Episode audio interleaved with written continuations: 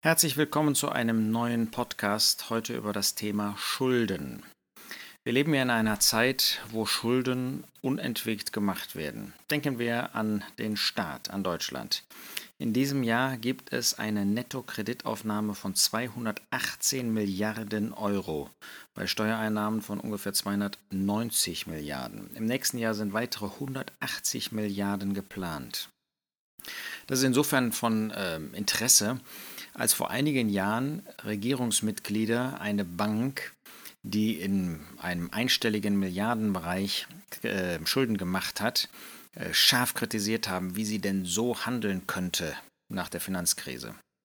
Und jetzt ist derselbe Staat, dessen Regierungsmitglieder so scharf äh, gesprochen haben, ist selber nicht in der Lage, ohne Schulden auszukommen. Nun, wir sind das in den letzten Jahrzehnten schon nicht gewesen und jetzt erst recht. Muss das eigentlich so sein? Offensichtlich nicht. Sehr interessant, dass in der Bibel durchaus auch Staatskrisen genannt werden. Denken wir an die siebenjährige Hungersnot in Ägypten. Da lesen wir überhaupt nicht davon, dass der Staat Ägypten Schulden machen musste. Sie hatten natürlich auch jemanden an der Staatsspitze als zweiten Mann mit Josef, der in Weisheit diese ganzen Themen geregelt hat. Ähm, er hat dafür gesorgt, dass vorausschauend gehandelt wurde. Man liest das in 1. Mose 4, 47.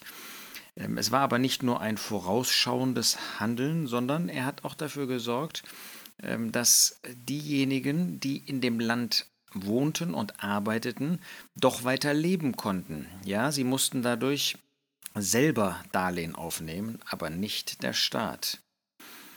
Vielleicht ist es gar nicht so schlecht, wenn sich auch Regierungsbeamte einmal mit der Bibel beschäftigen. Gottes Wort ist eben zwar kein Wissenschaftsbuch und ist natürlich auch kein Ökonomiebuch, aber es enthält doch in vielfältiger Hinsicht, auch im Blick auf eine solide, konservative, vorausschauende Finanzpolitik, einige sehr interessante Hinweise.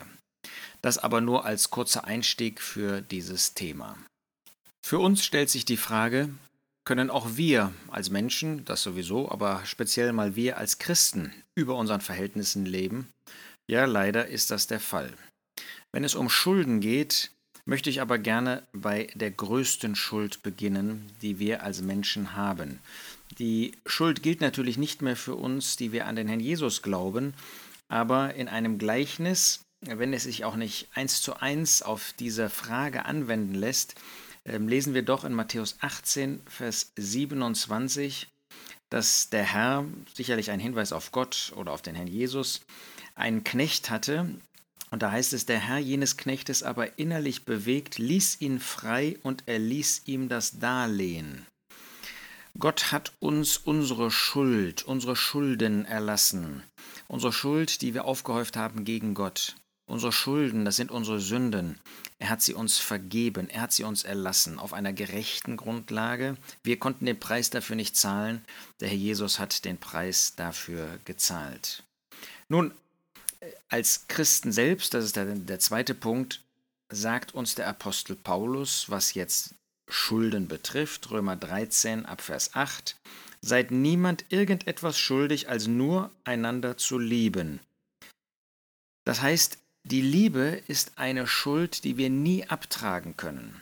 Aber abgesehen von der Liebe sollen wir nichts schuldig bleiben. Das ist ja eine Herausforderung. Heißt das, wir dürfen keinen Kredit mehr aufnehmen? Wie ist das mit einem Haus? Wie ist das mit einem Auto? Wie ist das mit Konsumgütern? Dürfen wir dafür Darlehen aufnehmen? Wenn ich das richtig verstehe, ist hiermit gemeint, dass wir Geld uns leihen, Geld als Darlehen aufnehmen, ohne einen entsprechenden Gegenwert zu haben. Ja, wie kann man heute ein Haus bauen? Wie kann man heute eine Wohnung kaufen, ähm, ohne dafür entsprechend äh, die finanziellen Mittel aufzuwenden? Und äh, da die wenigsten große Erben sind, bleibt letztendlich nur die Frage, entweder das kommt nicht in Frage oder das ist nicht damit gemeint. Nun, wie war das denn früher? Da hat man zusammen ein Haus gebaut. Alleine hat man das ja in der Regel auch nicht geschafft. Und dann war dann sozusagen das Darlehen, dass man bei dem anderen in gleicher Weise mithalf. Das war vielleicht nicht per Unterschrift äh, geregelt, wie das heute ist, aber kaufmännisch äh, ist hier auch ein, ein schriftlicher Verkehr nicht unbedingt notwendig. Also insofern gab es auch früher, wenn man gemeinsam dann ein Haus gebaut hat und dann hat man eben bei dem Freund, bei dem Verwandten dann auch ein Haus gebaut, äh, war das letztlich nicht eine großartig andere Art. Es war auch eine Schuld. Und trotzdem müssen wir uns fragen, brauchen wir alles heute?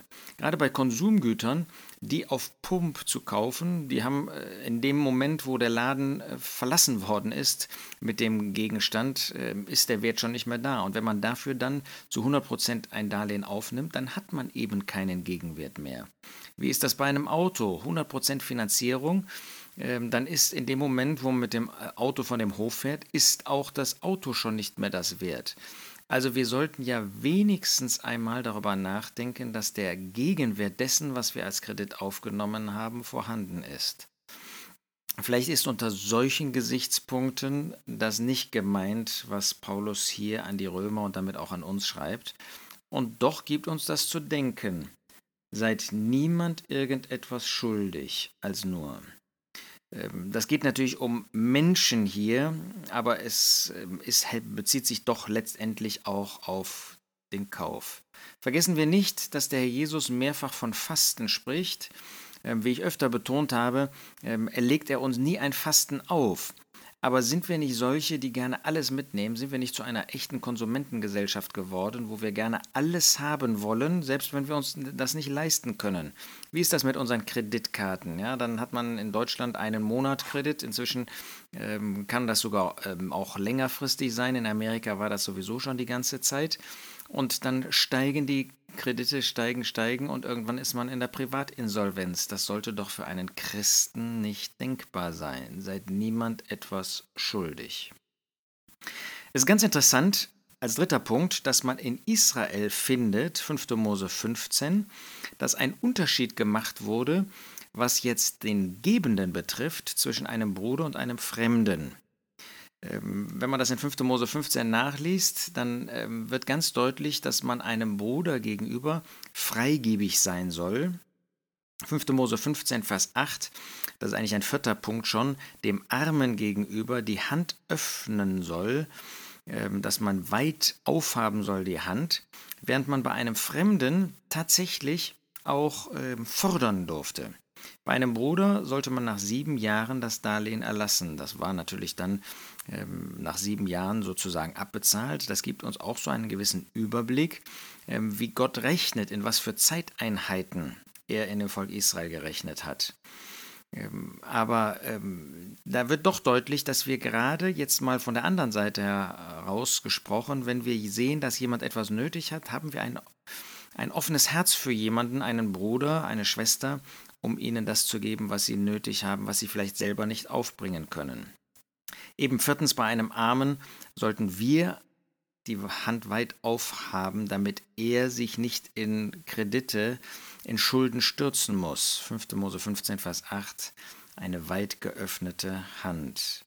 Ganz schlimm fünftens ist, wenn sich ein Israelit einem anderen verkaufen musste. 5. Mose 15, Vers 12. Das heißt, er konnte für überhaupt nichts mehr aufkommen. Das ist natürlich etwas Tragisches, wenn im Prinzip ein Gläubiger, ein Mann, Frau des Volkes Gottes in Insolvenz gehen muss. Das ist ja das Verkaufen, das Versklaven. Das hat Gott nie vorgesehen, weder für Israel und erst recht nicht für uns als Gläubige. Lasst mich einen Vers dazu aus dem Neuen Testament ähm, nochmal ähm, heranziehen, was unser Herz anderen gegenüber betrifft. In 1. Johannes 4, nein, 1. Johannes 3, Vers 17 lesen wir, Wer aber irgend irdischen Besitz hat und sieht seinen Bruder Mangel leiden und verschließt sein Herz vor ihm, wie bleibt die Liebe Gottes in ihm? Haben wir nicht Geschwister, wo wir sehen, dass da Mangel da ist? Wir müssen natürlich Weise geben. Ja? Wenn jemand nicht mit Geld umgehen kann, dann dürfen wir ihm kein Geld geben. Ähm, wenn jemand nur Sachen sammelt und, und ähm, ansammelt in seiner Wohnung, in seinem Haus, äh, dann wäre es töricht, ihm noch etwas zu geben. Aber haben wir Herzen, die freigebig sind? Das ist der Punkt hier. Ich komme zurück auf das, ähm, was uns selbst betrifft und Schulden. Wir sollen ja nach 2. Thessalonicher 3 sollen wir arbeiten für unseren eigenen Lebensunterhalt. 2. Thessalonicher 3, Vers 12. Solchen aber gebieten wir und ermahnen sie im Herrn Jesus, dass sie in der Stille arbeitend ihr eigenes Brot essen. Wir sollen also arbeiten, damit wir unser eigenes Brot essen, damit wir eben nicht auf äh, andere angewiesen sind. Äh, dafür sollen wir unsere Arbeit geben, äh, leisten. Ähm, ist das wirklich unsere Haltung, dass wir nicht von anderen abhängig sind? Ähm, damit ähm, aber nicht genug. In 1 Timotheus 5 sagt der Apostel Paulus zu Timotheus in Vers 8, wenn aber jemand für die Seinen und besonders für die Hausgenossen nicht sorgt, so hat er den Glauben verleugnet und ist schlechter als ein Ungläubiger. Ich soll also nicht nur für mich sorgen, sondern auch für meine Familie und notfalls für die Eltern, wenn sie mittellos sind. Für die Seinen sind wir solche, die nur auf uns selbst sehen oder auch eben auf solche, die der Herr uns in den Familien anvertraut hat. Und dann geht es noch ein Stück weiter, Epheser 4 in Vers 28. Da heißt es, äh, wer gestohlen hat, stehle nicht mehr, sondern arbeite vielmehr und wirke mit, seinem, mit seinen Händen das Gute, damit er dem Bedürftigen etwas zu geben habe.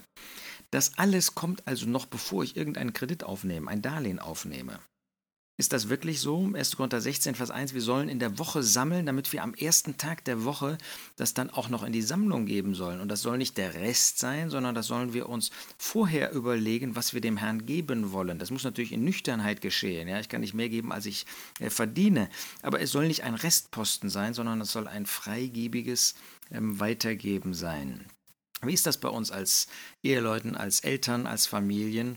Ähm, man kann eine Hypothek an die Kinder weitergeben. Und wir verstehen, das hat einen doppelten Sinn. Man kann in materieller Hinsicht eine Hypothek an die Kinder weitergeben.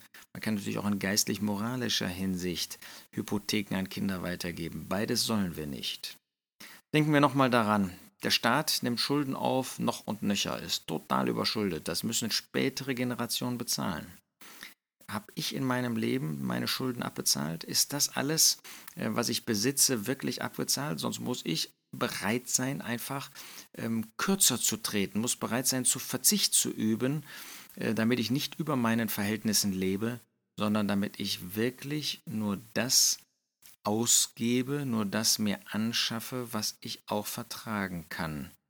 Und der Apostel Paulus sagt einmal, und äh, das ist natürlich echt ein hoher Anspruch an jeden von uns, dass wir es uns genügen lassen sollen, wenn wir Bedeckung und Nahrung haben.